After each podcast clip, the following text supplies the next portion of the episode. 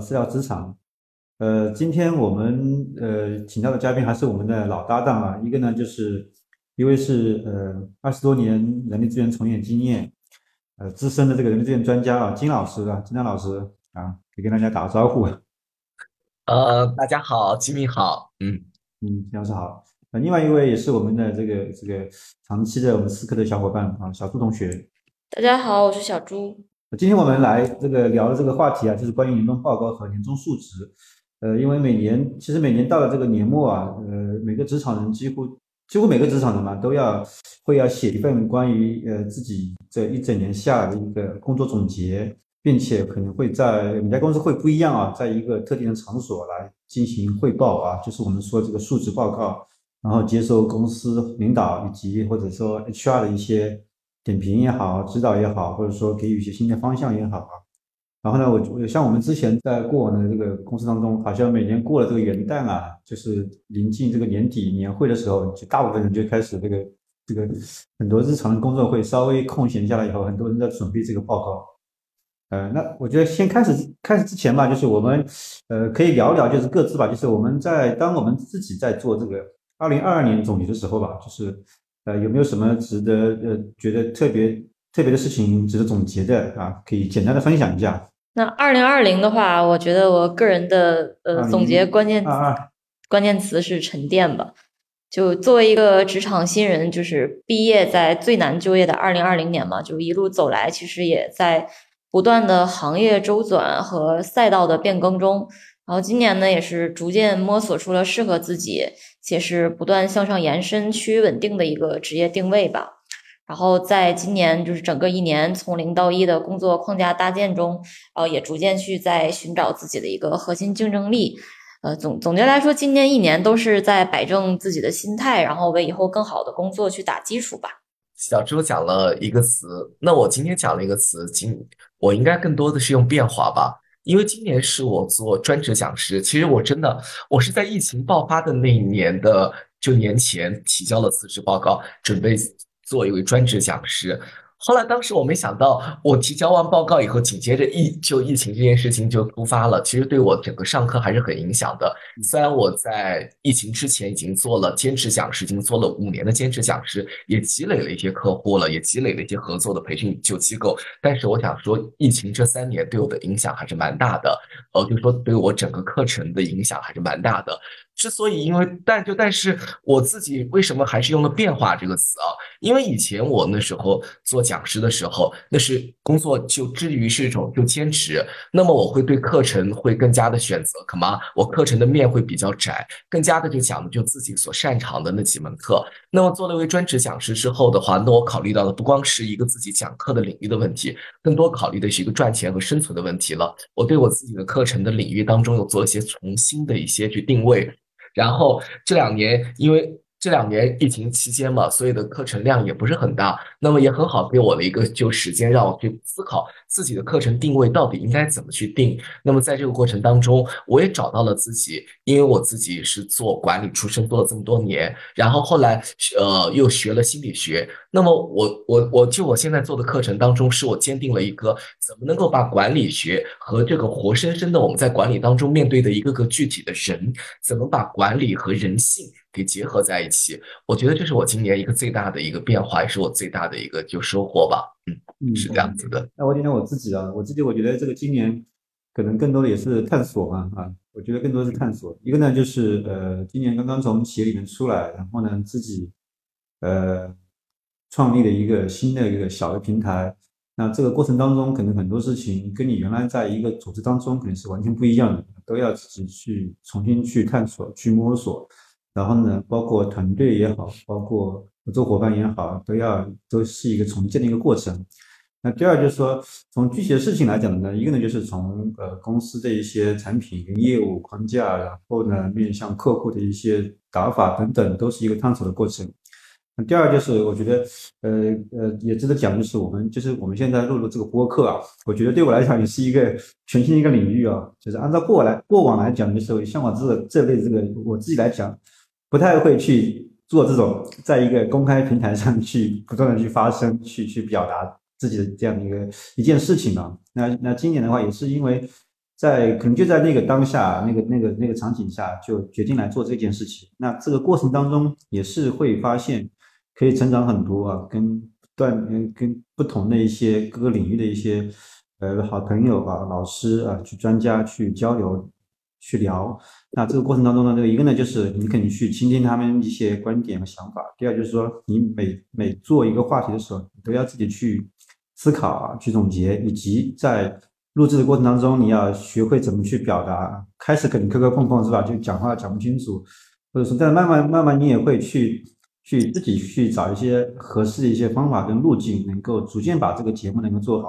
所以我觉得就是，呃，大概这两个吧，一个就是呃从。职场人到目前一个新的一个创业者是一个探索的过程。第二就是我们做具体的事情来讲，播客这件事情对我来说是一个新的一个探索的一个一个一个新的领域吧。啊，这个是我这个我在对自己的二零二二年啊目前讲的这两个分享这两个点嘛。呃，进入正式的这个呃我们今天议题啊，就关于我们的这个年终总结啊，该怎么来写啊？呃，我呃记得呃小朱去年年底应该是在在上一家公司是。嗯，是就是没有参加这个年终汇报这个环节，对吧？对啊，那报告有没有写？没有，就我个人，因为之前城市和岗位的变动比较大嘛，所以就是一共毕业两年了，我到现在每一年都没有坚持到去写。年终汇报总结的时候，呃，但是虽然之前在互联网公司比较喜欢复盘嘛，也参加过很多次项目活动的复盘和呃年度年度年终的这样的汇报，但年终总结的话，毕竟是年度的盘点嘛，它肯定是相对来说比较复杂的，它是对过往一年工作成绩的总结，它肯定也不是简单的罗列。那什么样才是一份好的年终总结？可能包括我在内，绝大多数职场新人是都会想到这个问题。呃，毕竟大家人在职场，可能在初入职场的时候，也常常会听到一句话嘛：年终总结做得好，升职加薪少不了。一像我们现在在看书或者看一些文章的时候，也会看到一些怎么教你去写年终总结。呃，基本我看到的是以三个维度为主，就包含工作总结、工作问题和明年的计计划和展望。那金老师就是站在您就是人力资源从业这么多年的角度看，就您应该也看过很多份儿，听到听到了很多呃述职汇报这样。那对于您来说，就是什么样才算是一份好的年终总结呢？您觉得应该从哪几个维度来写呢？啊，就这个问题，我觉得非常好，因为经常有朋友问到我，能不能让我给他们一个年终汇报的，就是呃，就模板吧。那么我心里想，还有这种。东西到底就有没有？然后到底有没有这种东西？然后朋友们总是说自己工作时间太忙，然后希望能够给他们一个就模板，然后他们直接把这些数据啊给换掉，然后直接去汇报。那么其实我也看到很多周边的一些就朋就朋友也是从网上直接去当去找模板，然后再替换上自己的数据，然后自己的一些工作就内容。然后我在这里并不是说模板就不好，不是这个意思啊。但是我在想，不同的公司、不同的职职呃、不同的职位，然后之间的差异是很大的。那么不同的上级，就是说他关注的这种点也不同的，所以我们不可能按照别人的一个框架，来把自己做的事情一年当中做的事情给讲清楚。那么。如果按这种方式，如果去到网上去当模板，然后让替换到自己的工作内容，替换上自己的数据的话，我觉得结果做出来的就是一堆什么？我把它叫做为一个流水账。我认为一个好的工作总结，好的一个工作汇报，应该是有结果、有亮点。年终汇报一定不是一个流水账。那我刚才小朱提到的这三点，其实我也很认同啊。其实我觉得我们在做工作总结，在做年终工作汇报的时候。我给大家的框架也是分为这三个部分。第一部分是对工作的总体就总结，主要是你的工作内容、方法的一种梳理。那一些琐碎的事情，我们用怎么来描述？是用统计的方法来描述，还是用里程碑的案例？我们后面我们再为大家去讲解。那么，如果我们要能结合一些图表和数据来完成我们的工作总结，这部分是很 OK 的。第二步就是什么？对自己工作不足的分析和改善和计划，然后我们哪些工作做的还不够好，哪些工作我们还可以再进一步去提升，我们还有一些什么改进的计划和方法。然后最后一步，第三步了，就是我们对下一年度、对来年工作的展望了，尤其是明年的工作计划。那么大家都知道，我们在写工作计划的时候，可以利用的 SMART 原则。还有这两年比较火的 OKR 的方法去借鉴一下子，那么来制定一个下一年度的工作目标和计划。当然，这也不是一个适合所有职位百分之百所适配的一个框架。那么，还是要结合自己的岗位，然后工作目标和企业的战略来进行调整。如果领导喜欢听你个人成长的部分，那么我建议大家可以在第二个部分，就是对工作不足的分析和改善的这一部分给加强。如果这个领导喜欢听你明年的工作计划，那大家当然要在第三个部分对工作的展望当中侧重重点来加强。我个人认为，如果让我给一个框架，我还是给这三个框架啊。但是我想说的是什么？框架只是一个主体的部分，那么它只能保证一篇文章的一个稳定性。那么最后的美观和条理，还需要在我们在具体的材料当中怎么去去展现，把每项工作放进去。然后，如果你没有具体的材料的话，那么再好的框架也会变成一个流水账。所以，我们还要对我们的材料进行梳理、进行就加工。其实，我对很对于很多朋友就来说，工作总结其实就是倒过来总结工作。我们要认识到工作量，我们要认识到一点什么？我们不是说自己做了多少工作量，而是自己的工作成果好。这是我给大家的一个框架吧。就是我们很多在做做工作总结的时候。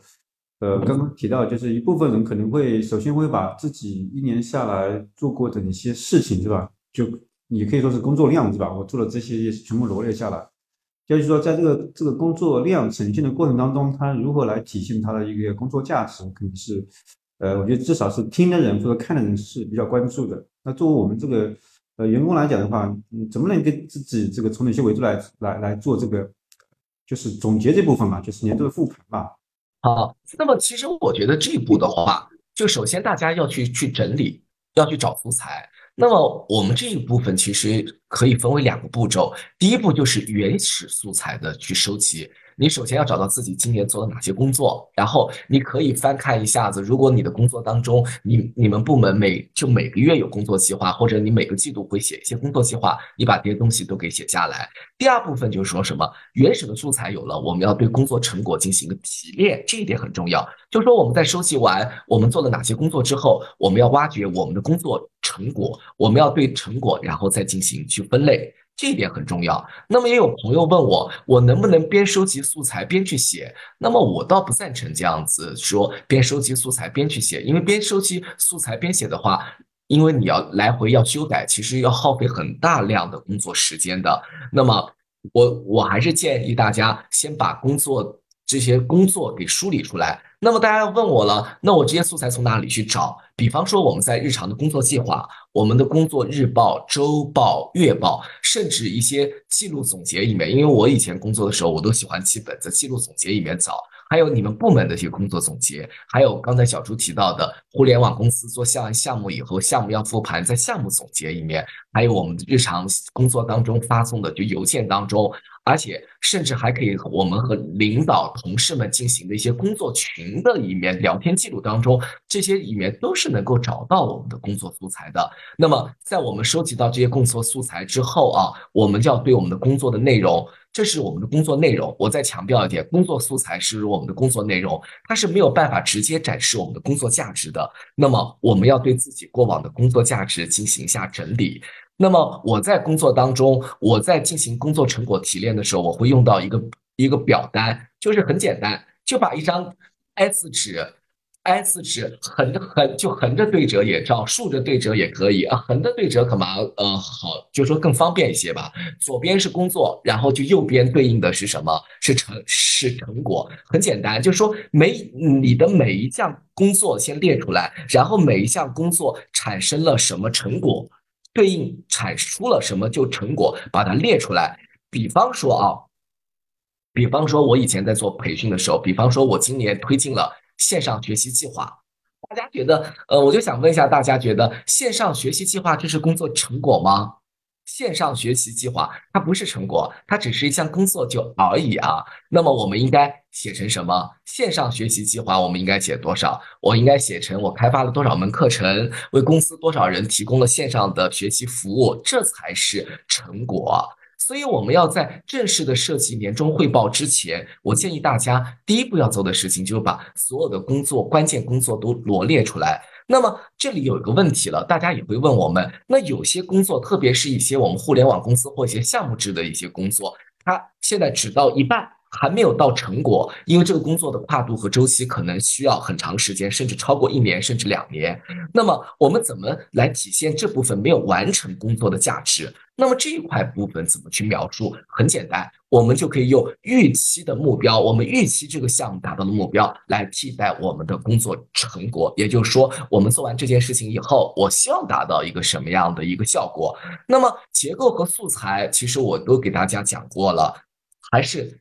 先收集你的工作内容，然后每一项工作内容对应的能够产出什么样的工作成就成果，很简单，拿张 A 四纸出来，把它左右一对折，把它一对折，大家一定就是说就可以了，这个就很简单。那么。我说，就是我们说了，那我们刚才讲了，我们罗列了这么多工作成果，会导出来，我们罗列了这么多工作，会导出来很多工作成果。那么我再说一下子，就说我们怎么在这么多工作成果当中把亮点给给提炼出来。我们刚才讲了，我们把这一年当中这么多繁杂的工作都码在一起了，那么我们自己有的时候也找不到头绪，那么。我想给大家说的是什么？我们要从我们的工作池当中捞出我们那些关键的产出物，提炼出最亮眼的那颗结，就是就结晶。那么，其实我在日常的工作汇报当中看到很多朋友写的和提交的工作汇报，在成绩，在这个工作业绩，在工作成绩展示这个环节当中，往往会有两个就极端，两个就极端，要么是没有东西就可。要么没有什么东西，就内容可以写；要不然就是汇报很空洞，只是简单的就就罗列，把所有的工作成果给罗列出来了，它没有逻辑，全码在工作汇报里面。所以大家一定要记住，我们不是把工作成果一条条的拍在桌子上，让领导们在领导面前一条条的过，而是我们要把这些工作成果做成我们的汇报材料。我们要学会分类合理的去。利用分门别类的合理的去利用，我不知道大家有没有记得啊？每年到年底的时候，淘宝都会给我们出一个就账单。如果淘宝给我们出的账单是只是一个简单的就你的支出的一个罗列项、收支罗列项，一二三四五六七八九，那么这样的一个账单，您就你会看吗？但淘宝是怎么做的？他帮我们全罗列出来了，收入多少，消费多少，其中点外卖。花了多少多少东西，所以我们这样一看的话，哎，它就是支付宝给我们做的一个工作就是什么？就给我们的分类和统计和排序。所以大家一定要记住，我们在工作成果的展示这个环节当中啊，一定是什么？一定要进行分类。那么在这里提到分类当中，我给大家一个建议啊，就是说这就是提到另外一个。一个一个知识点了，就是说我们这两年非常流行的金字塔原理嘛，呃，结构化思维，大家都知道，呃，结呃。结构思考力当中提就是提出来的人的一个记忆的临界点是七，所以大家这个是有科学证明的。我们可以回想一下，我们的车牌号码不都是七位数吗？就所以我们应该在做汇报的工作当中，不光是在年终的汇报当中，我们在职场的各类汇报、口头汇报、书面汇报怎么汇报当中，其实这一点都是通用的。所以说，我们应该把我们的汇报重点控制在三到七，最多不要超过七点，最少不要超过呃，一般来说。最少不要超过，不要少于三点。那么我们说了哈，这样子来阐述我们的工作的就是分门就就别类。那么我给大家提三个点，我们就说就三点吧，因为讲三我们都是很容易记。那这三个点是哪三个点来？这是我自己的一个工作的总结。第一个是突破点，突破点是指什么？就说我们在工作成果当中有哪些。工作有哪些就业务是在原有的业务当中得到了突破了，这是一个突破点。第二个点是什么？创新点，就是我在的工作里面，我是否用了一些创新的方法，开拓了一些新的赛道？因为大家都知道，现在我们在企业工作越来越多的是流程化、知识化了。其实创新显得是非常珍贵的，这也是很多企业现在都在倡导的。第三个点是什么？作用点。那么作用点是什么？是我们在一年当中的工作。一年的时就时间当中，我们解决了什么问题？那么刚才我讲过了两个点，一个是突破点，一个是创新点。经过了这两层的筛选之后，我们留下来的是什么？我们的工作成果。那么我们的工作成果一定要把自己的作用点给写出来。比方说，你千万不要写我们拜访了多少客户，参加了多少次，就是投，就是参加了多少次就竞标，拿下了多少个就就就订单。这些东西只是过程，那么我们最终要解决的是什么？比方说我们销售额增长的问题，销售额这样的核心的指标，这些才是我们的工作成果当中的作用点。好了，关于工作成果的梳理，我就提一下我自己的一些想法吧。刚经常讲了很多，就是包括我我在想，我们之前的过往的一些工作总结当中，其实还有一个，就是因为。其实每个人他在年，就像我们在做总结的时候，同时也会做来年的规划跟展望。其实我们每个人，呃，到年底的时候也会要去来回顾一下，我年初给自己这个工作定了哪些关键目标啊？一个是我自己定的，但同时公司可能也是给予我这个岗位的一些这个岗位价值所应该发挥的一些作用，有一些核心的任务跟关键目标，然后结合你的岗位职责，根据你的年度绩效是吧？那这个可能就是。你你年终的时候肯定要对照是吧？你今年的一个年度计划的完成情况啊，这是一个。啊，第二就是说，刚刚这个经常提到这个作用点，就是我在在我完成这些既定的工作任务过程当过程当中，我有哪些产出，或者说哪些呃对公司、对部门、对组织的一些有价值的贡献啊？那还有一个就是，就是从创新点这个角度来讲，就是我除了本职工作之外，是吧？一个是我在本职工作上有没有一些创新，或者说我在我的既定任务之外。有没有在过程当中产生一些新的一些创新的东西，给公司带来一些好的价值跟产出？对，是的，其实我们的工作就成果，其实你最后分类就可以分成这三个点：突破点、创新点，最后是作用点。就是你在一年之中，你解决了什么问题，就是我们的作用点。创新点应用的是什么新的创新方法，开拓了新的赛道。突破点就是说，你你对原有的业务进行的一些去优化，或者说是突破。其实你就分这三个点写就可以了。我们很多人其实需要需要避免，就是避免就是以我个人的主观的一些想法去呈现我的一些呃我自己觉得好的东西啊。比如说这个经常有提到一个点，就是比如说。我做了一套什么线上学习体系是吧？那有些人觉得，呃，这是我的工作成果，我我我做了这个从零到一，把这个框架搭起来，把这个线上线上平台构建起来。但如果说从成果来讲，大家的使用率不高是吧？大家学习学习的积极性并没有提高，那有可能就是产生一种自嗨的感觉。哎呀，我好像看起来有这么一个东西呈现出来，那个 PPT 上很好看是吧？但实际上对公司来讲，它的价值是非常有限，有可能反而就是我的投入产出，或者说我的投入。得不到产出，反而是浪费了一些公司的一些资源。这个就是刚才讲到的，在我们工作成果当中，如果我们在写工作成果的时候，机密提出来，到底应该怎么去写？那么在工作成果当中怎么去写？那么我给大家呃介绍两种方式吧。基本上我们大致的工作成果都可以归到这用这两种方式来表述出来。两种方式，一个是定量，一个是定性，非常简单。那么什么是叫做？我们先讲就是。定量吧，我觉得尽量的东西我们先定量。如果实在不能定量的，我们再选择就定性。什么叫定量？就是说当我们的呃工作成果很细碎的时候，比方说我们在做分分类统计数据化的时候，那么我们怎么把它变成一个整体？比方说我们直接的业绩就指标，比方说你的销售额，我们就可以直接拿进行来直接的参考。那么销售型岗位这些东西是很好参考的。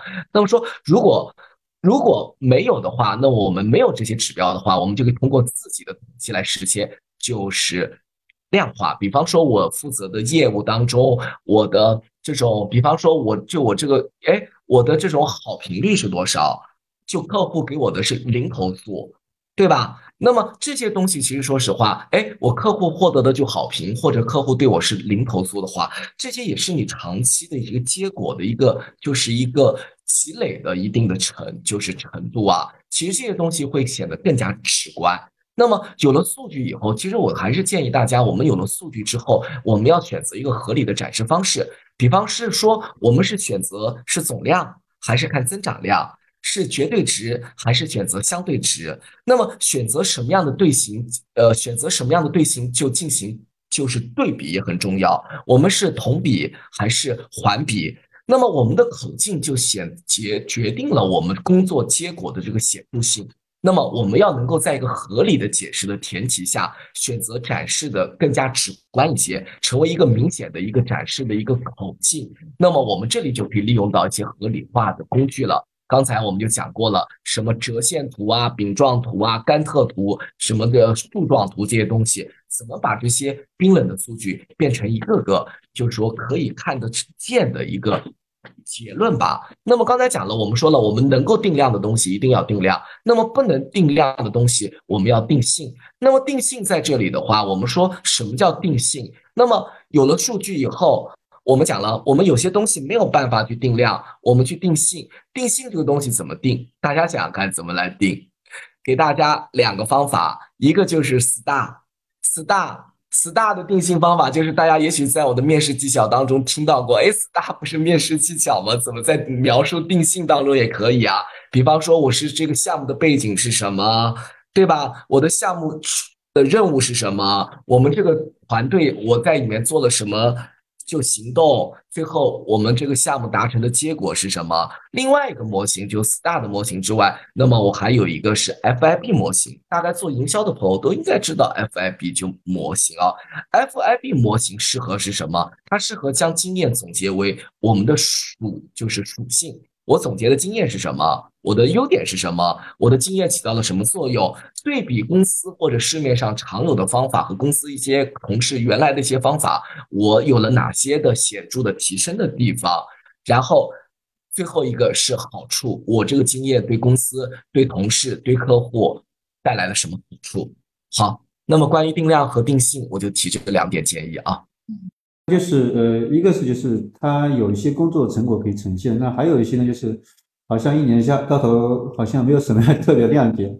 那包括肯定有一些部门嘛，有些在这岗位属性就是这样子的，比如说行政是吧？或者说我们以前有一些呃设计师啊，做平面设计的，好像就是做做做海报、做物料，然后行政呢就做一些公司常规的事情，或者说有些呃甚至还有一些财务类的是吧？他就是这个工作比较。比较单一，然后这个每个月可能就就重复嘛。那他到你底下来要要他做做汇报的时候，他会发现我也不知道讲什么，反正就那点事情。对，就像特别是大型公司里面，像这种中台和后台的岗位，它更多起到的就是业务支撑的一个作用嘛。你要换算游戏里面，它就相当于是打怪路上的一个辅助嘛。那可能它对于年度绩效 KPI 的完成度，它就不像业务主力部门，比如说市场部啊，就是那么的能用数据去量化，明确的去展现成绩。特别是一些特别边缘的这种岗位，他可能在一年内他都没有特别大的一个工作结果。那么他呢，可能就很多人就是在年度复盘总结，就像刚才金老师说过，就可能会去用一些假大空的虚词去给自己一年做一个呃定性吧。但拿出这样一份报告肯定是不行的。那对于就是这部分人，就是没有特别成就，就是这种岗位的，呃，金老师有什么样的意见呢？其实这一点我刚才也讲了，比方说我们在定量的分析当中，我们有就有些东西，比方说你财务提到的，哎，我可以说我财务提交的呃报表的起始率是百分之百，然后我的报表的准确率是百分之百。那么其实大家从这两个数字看，虽然这个百分之百的报表的提交和起始率是你一个付出的一个长期的一个。结果啊，这就说这就是你数字，哎，这个工作看似不能用数字总结，但是我给它变成了哦，提交率是百分之百，准时率是百分之百，或者错误率是百分之零，我也是去换个方式让这个数据变得很直观，因为这个百分之这个起始率的百分之百和错误率的百分之零，是我背后要付出了很多的工作的。这还是要看你，就是刚才我讲的，比方说我海报设计，哎，我的海报设计团队的满意率，及比方说项目团队的满意率是百分之百，对吧？或者说海报设计率按时提交率是百分之百，那这个东西也就是给它换成一个数据了，对不对？嗯，对，对吧？这就你要看，因为这些东西都是你长期努力的就结果啊。对吧？比方说，我看似我财务部这个提交就报表是个很常规性的工作，但是如果我能保证我一年当中我所有的报表提交率都能做到百分之百的提交，准时的起始率百分之百，错误率是百分之零，我觉得这是一个很大的工作成果啊。这个你背后要付出了很多很多的努力啦。那比方说，那我们说了和财务部来说，刚才我又讲到了和一两种方式，一种是定量，一种是定性。那么人力资源部做的很多工作，我没有办法用定量的方式来的话，那我们就。要定性，比方说我们在校园招聘当中，我们开了多少场线上的宣讲，空中宣讲会多少场，线下的宣讲花多少场，然后我们有多少，就保就保证宣讲会的参会率达到了百分之多少，简历的收集率达到了百分之多少，最后面试合格率多少多少，签约率达到百分之多少多少。那么这个我们既可以用 STAR 的，就是项目 STAR，就说什么项目什么背景就行动，最后达成了什么，这里面再套上你的数字。我觉得很好，都是可以做出来很多的，还是要看你自己要去分析啊，换个角度去看问题，换个角度去看问题。嗯，是的，就是要学会去把你的工作成果去转化。嗯。对啊，就是说怎么去看你的工作成果？比方说，那我以前我做校园招聘，那我在校园招聘当中，那我就写一些我常规的这些东西，我就不会去写。哎，我在今年的校园招聘当中，在宣讲环节当中，在我们的校招环节当中，我们搞了一个什么？呃呃，校园大使，哎，增加了个校园就大使，或者说我甚至可以写什么，在今年的招聘渠道当中，我们增加了这些像知乎啊，像这些新媒体的这些投放渠道带来了什么样的就收益，这些东西都是可以写的。其实我觉得还是大家可能到年底了，工作特别忙，没有静下心来去想，其实还是能写出来的这些东西的。嗯，那那这个点我在想，你前面提到就是它呃，比如说我们以这个校园招聘来举例啊，它是不是还是一种呃过程指标？比如说我做了很多的花样，做了很多的这个数据面试也好，但是最后老板问你这个最后入职的人的你的这个人才的这个引进的成果，还是用这个来衡量你？那那对啊，那这个那你可以啊，比方说我刚才讲过的这个问题啊，就说我们可以有两套数据，一个是定量和定性。我定量当中我最后签约了有多少，但是我在过程中当中我又做了哪些工作，把一些创新点给写出来啊。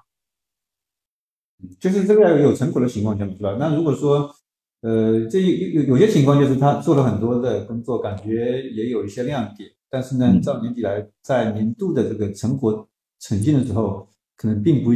不不尽人意嘛，或者不是很理想嘛，那可能这个可能要，可能还得从从另外一个角度来讲，或者说只能或者说在他的这个改进跟提升当中去去呈现嘛。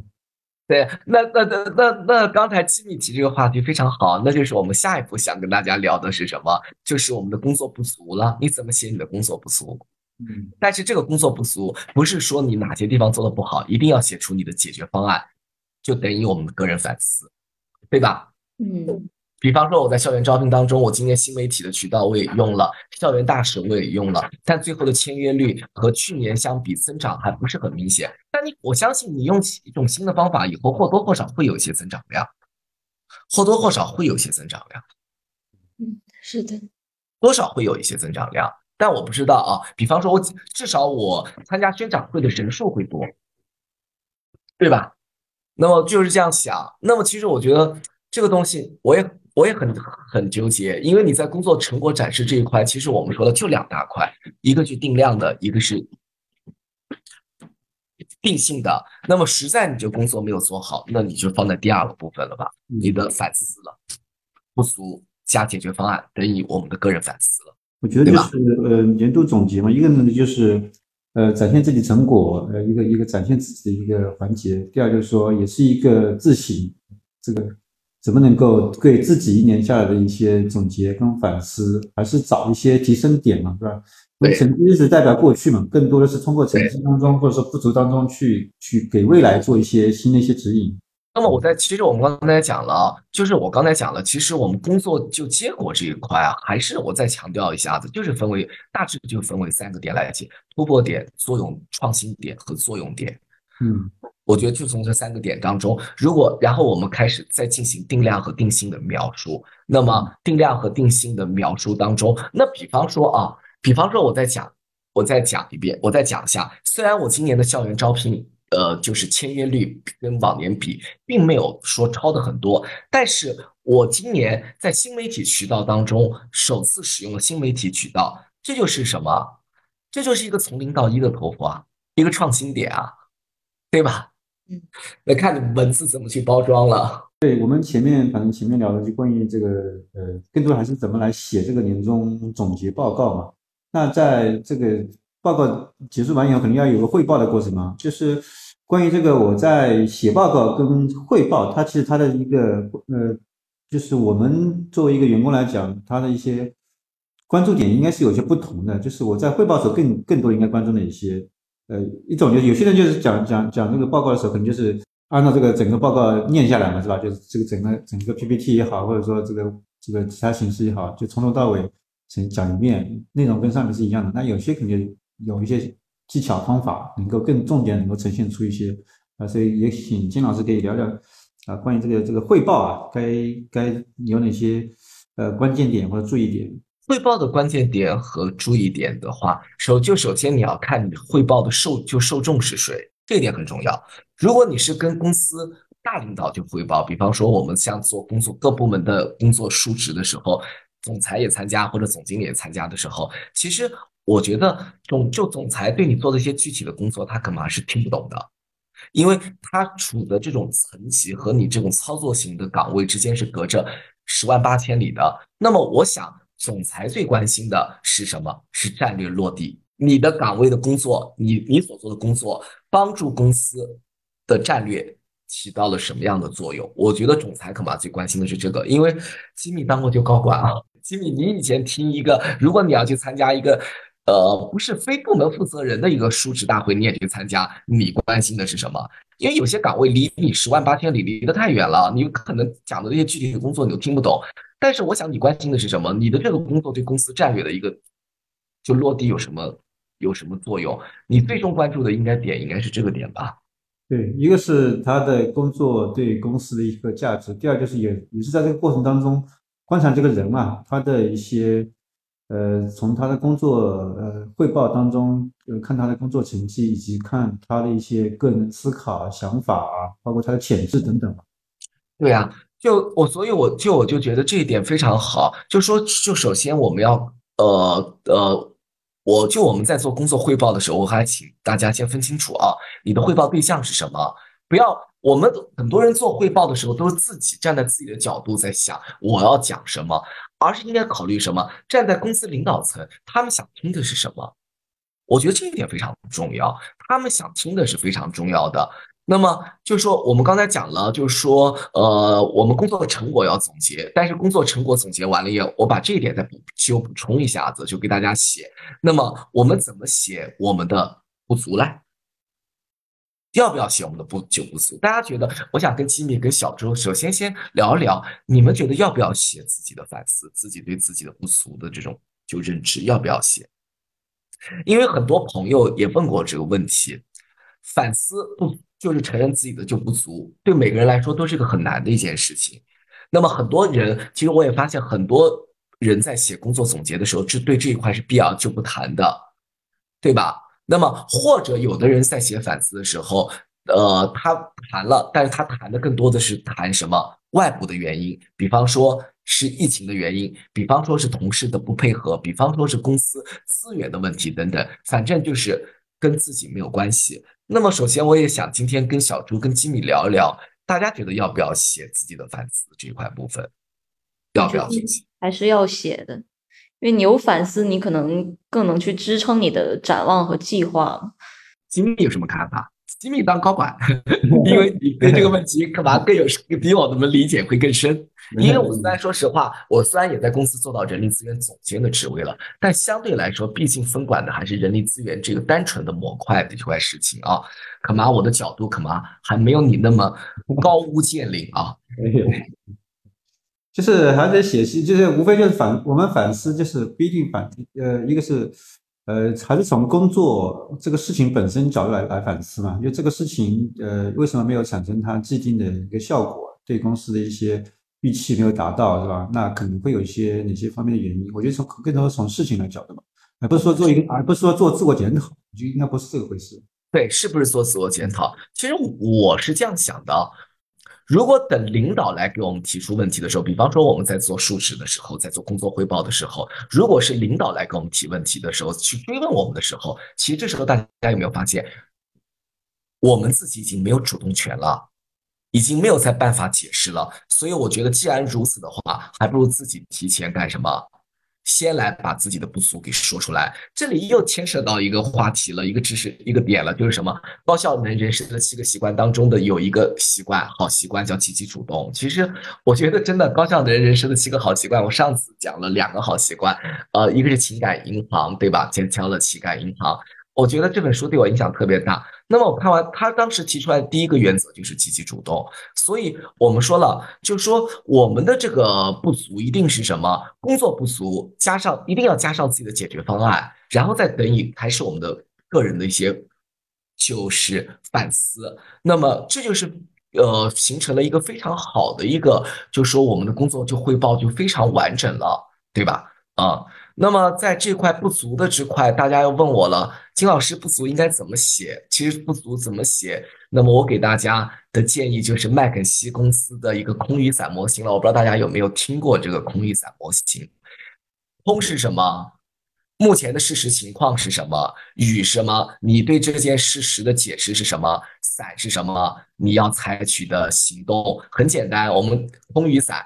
哎，我要出门了，抬头看看天哦，天空乌云密就就密布，好，可能要下雨了。好，那我出门要带把伞，就是叫空雨伞模型。三个部分，第一个你要写你目前的事实情况，第二个你对事实的就解释。在这里我插一点，对事实的解释，我建议大家不要写。主观不要写客观原因，因为客观有些东西我们没有办法改变。写自己的主观原因，自己或者自己能够改变的。最后一步就是我们要采取的行动是什么？那这样子去写的话就很完美了。嗯，那么刚才我再回到把机密刚才问我这个问题再讲清楚啊。那么我们在现场汇报的时候啊，有些什么问题？现场汇报的问题的时候是什么？很多人很担心，觉得自己讲的不够好，是不是的？我不知道，呃，就是机密，你以前做汇报的时候，或者做一些公司大型活动讲话的时候，你有什么担心？你的紧张点是什么？紧张点还是一个内容，肯定是一个方面嘛，就是因为还是呃，你你既然是一个年终述职，大家肯定多少会有一些审视的眼光在在看你，对吧？看看你，不管说你，呃。之前做过什么？他他最后都会通过这个报告，通过你这个短短的五分钟、十分钟来来来评判，有多少会有一些评判你的角度来看。那第二就是说你在你在表达的时候，你可能准备我我我写的时候可能重点想讲这个是吧？那也可能在有些场合你肯定会有一些心理紧张的因素是吧？有可能这个表达上或者说逻辑上会有一些混乱啊等等吧，都会产生的一些情况。紧张，其实我觉得紧张这个东西没有办法避免，真的。你你很多有朋友问我怎么样避免紧张，我觉得我就我觉得不紧张不可能。我觉得真的，即便是你大家有没有呃，就即便是一个再老练的一个人，再成熟的人，对这种公众的场合做表达的时候，包括演员啊、主持人在内的职业就演说家，他们都会有紧张的情绪的。嗯，对，你想完全消除紧张，我觉得不可能，也不现实。其实有的时候适度的紧张反而能够也有好处。为什么说适适度的紧张有好处呢？因为适度的紧张可以让我们的注意力更加就集中，反而能让我们注意力更加就集中，是个非常好的一件事情，反而是好。你有的时候一点不紧张，反而我觉得有的时候我不知道啊，我有的时候发现，如果我我自己有感觉啊，就是我上课的时候，哎。如果我一点都就都不紧张，我反而觉得这个状态反而不是不太好，有点小小的紧张感反而是个好事情。那么其实大家就问我，大家肯定很害怕自己会讲错，对吧？紧张怎么办？其实我我建议倒无所谓。如果大家开场不太顺利的时候，或者有点结结巴巴，有一点反复，这时候大家可以说，哎，非常就抱歉，我有点就紧张，或者说大家可以直接说，我想大家已经看到我了，我不太擅长就汇报。但是这次汇报的说对我非常就重要，我没有办法去拒绝。我想台下的就听众也好，领就领导也好，其实他们会更加支持我们，因为他们看到了我们正在努力的克服自己的障碍，在很努力的在汇报。就是我说紧张，我实在没有什么好的建议给大家提啊。但是我觉得，那么我给大家提的几紧张的建议是什么？你还是要加强准备工作，就说你的工作汇报还是要提前要写好，写好，然后演练一遍，演练一遍是非常重要。那么，呃，对，演练一遍，提前就写好是非常重要的事情。那么还就还有个方法就是什么，在。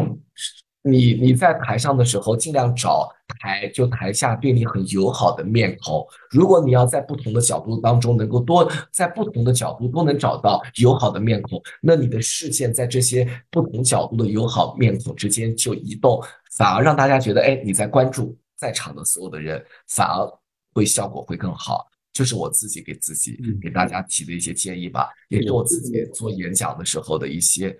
呃，经验吧，可以说是经验吧。啊，对，是的，嗯嗯。这个时候你在讲的，发现下个下面有个人在点头跟你互动的时候，我觉得会对你的帮助会很大。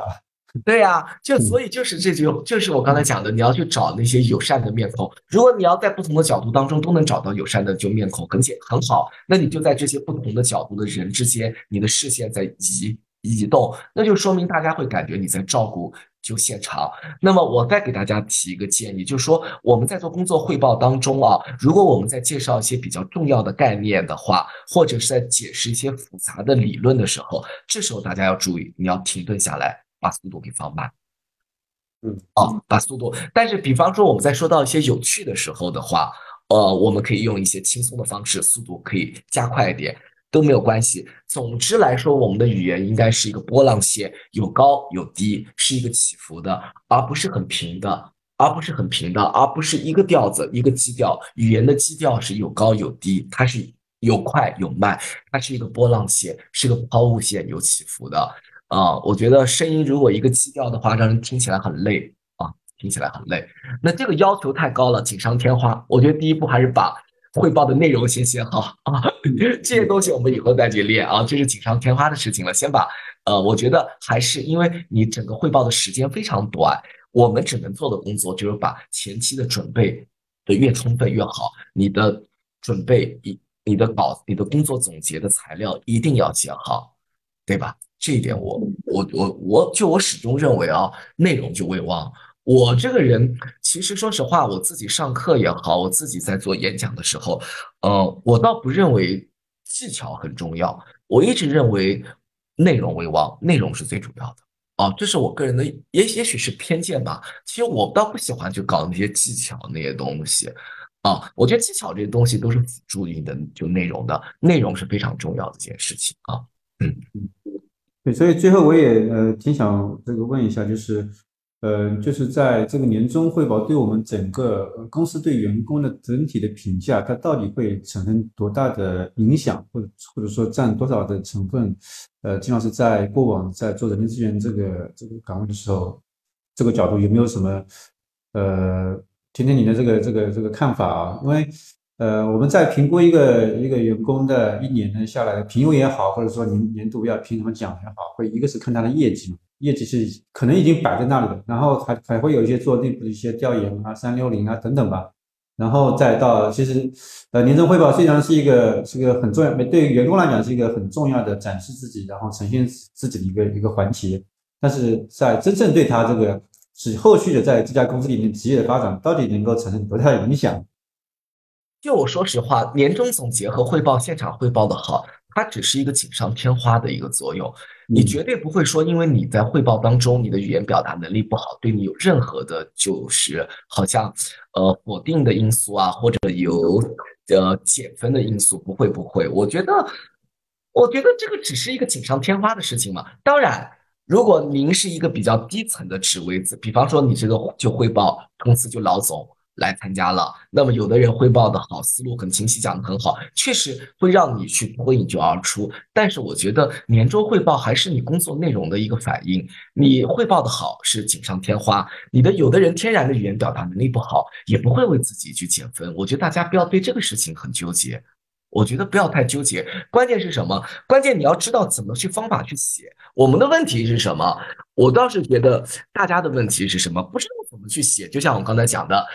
把工作内容一项项罗列出来，像个流水账一样，那不是的。关键是掌握好方法了。如果您汇报的好，你的语言表达能力再强，锦上添花，OK。如果你讲的不是那么好，也不会对你有多少减分。当然，如果你要在一些汇报重要的场合当中，有公司高层参加，好的汇报会让你脱颖而出。那么这也是有的，这是我看到的。但是我觉得大家不要认为一次年终汇报汇报的好就能怎么样怎么样怎么样。我觉得这倒没有，我倒是没有觉得有这方面。嗯嗯，对，我觉得这个还是这个怎么看待这个年终汇报？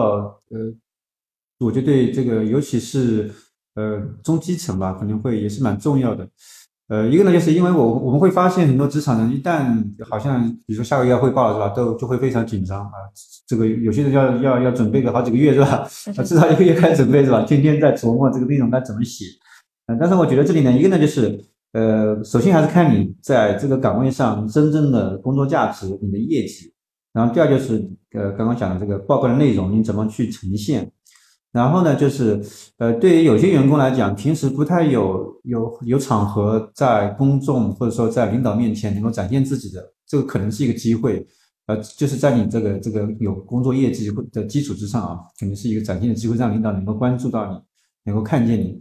然后呢，在这个汇报过程当中，可能就是啊，内容是一个是吧？第二就是说，呃，在整个演示或者说演讲这个过程当中，我觉得还有一个就是。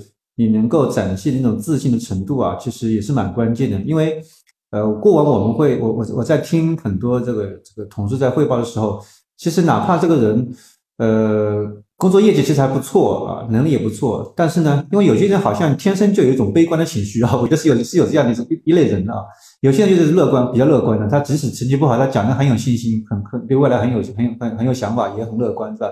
那展现出来这种状态，如果说这个领导对你不是特别了解或者不太关注的时候，如果说你的情绪感染到他，哎，这个人好像那个自信心不足啊，这个好像看成看业绩呢确实不错，但是呢，总好像有有很多悲观情绪在，呃，这个好像会会，我觉得会影响，呃呃。领导也好，或者说如果是人力资源在场也好，会在后面做对他评估的这个这个时候啊，我觉得会有一些印象上的一些一些减弱吧。啊，这是我我我看我观察到的这个想法。其实对我觉得金密讲的非常对，因为人都是有这种先入为主的主观印象，这种印象分在里面，确实如此。因为我是从人力资源的角度来说，我对人的一个评价，因为我是做人力资源的嘛，可嘛职业的烙印已经打上了，我对人的评价会更加客观、更加中立、更加全方位，不会因为你一次演讲的会就汇报，我就为你特别打一个就高分。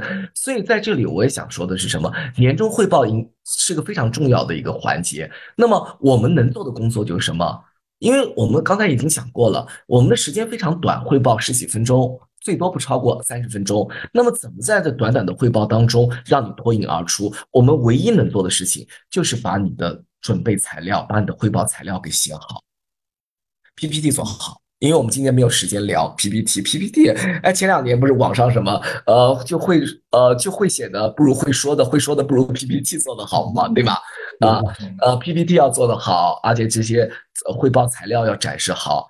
那么，其实我我就我觉得，如果你的汇报材料写得好，然后你的 PPT 做的也相对来说也很好看的话，然后只要你的表达不太差，我相信都还行，我觉得都还 OK 吧。也都还算 OK 吧，可妈，我这个人，可妈可妈做人力资源做惯了，可妈更中立的看，不会因为你讲的好，我就对你特别打高分，我倒不会，因为这恐怕是职业的就影响了。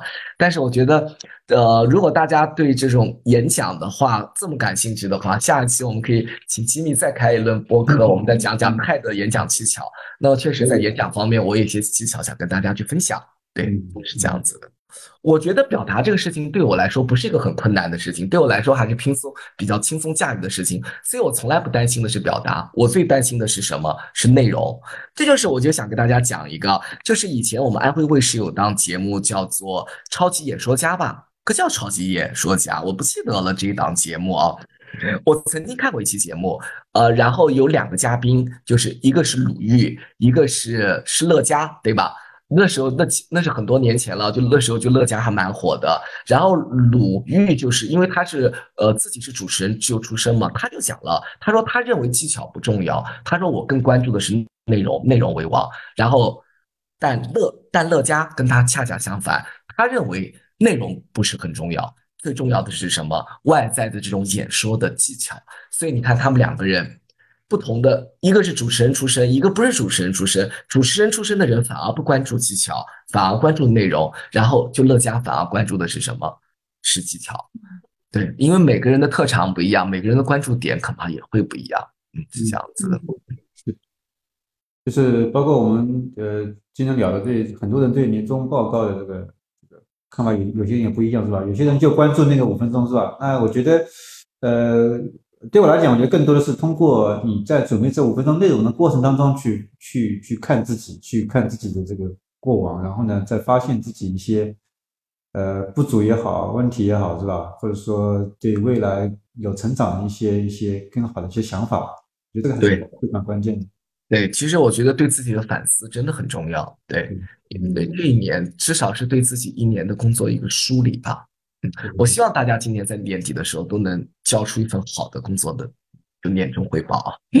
嗯，是的，是的啊。那我们今天这个呃关于年度总结的这个话题就聊到这里，所以这也是。祝愿我们每个职场人嘛，在年底，呃，不管过往，或者说到到目前为止吧，到这个马上到十二月份了，这个成绩如何是吧？在最后成绩的时候，都有一个精彩的成绩。嗯，对。好，谢谢。其实我再补充一句啊，我今天讲的这个工作总结的修写法，其实它可以套在我们很多地方也可以用。比方说在竞聘的时候，也是按照这个套路去讲。其实这个套路是大差不差的，都可以用这个套路去写。啊，好，那最后就这样，谢谢大家。好，谢谢金老师。嗯嗯，好，拜拜。好，拜拜。